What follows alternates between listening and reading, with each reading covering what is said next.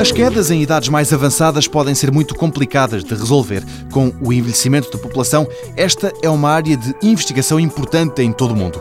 Em Barcelos, no Instituto Politécnico do Cava do IAV, há quem esteja a trabalhar numa abordagem um pouco diferente da habitual.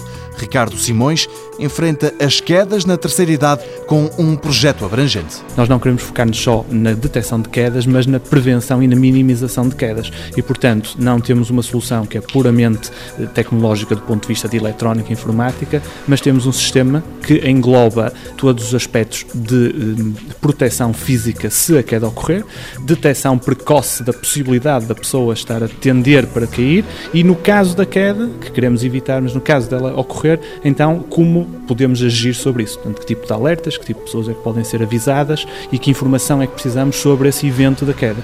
Mas, portanto, isto inclui uma plataforma, que nós chamamos de plataforma tecnológica, portanto, num substrato têxtil vestível, mas que depois tenha essas componentes que incluem as áreas, é multidisciplinar, incluem as áreas da eletrónica, da informática desenvolvimento de produto. No fundo, a ideia é vestir o idoso com uma roupa interior especial, tipo uma segunda pele, com proteções capazes de proteger nas quedas, com sensores sensores que detectam impactos e tudo isto ligado a um smartphone que explica Miguel Terroso alerta familiares caso tenha acontecido algo. No caso da queda de um avô, eh, ele possa estar sozinho, possa ir dar um passeio na praia, andar a cavalo, qualquer coisa, sofrer uma queda, esse dispositivo aciona um alerta para o familiar e a pessoa sabe que o familiar caiu e no sítio onde caiu, podendo acionar portanto, a assistência de uma forma mais rápida e mais ativa, não é? Podendo até contactar com um sistema de emergência médica.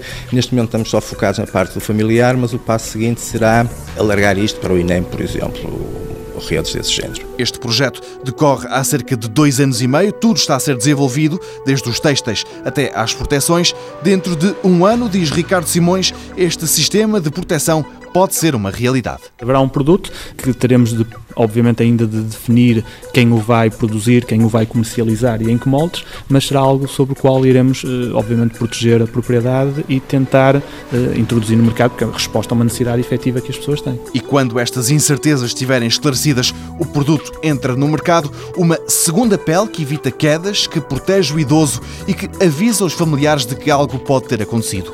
Os países do norte da Europa devem ser os primeiros a conhecer esta tecnologia desenvolvida em Portugal.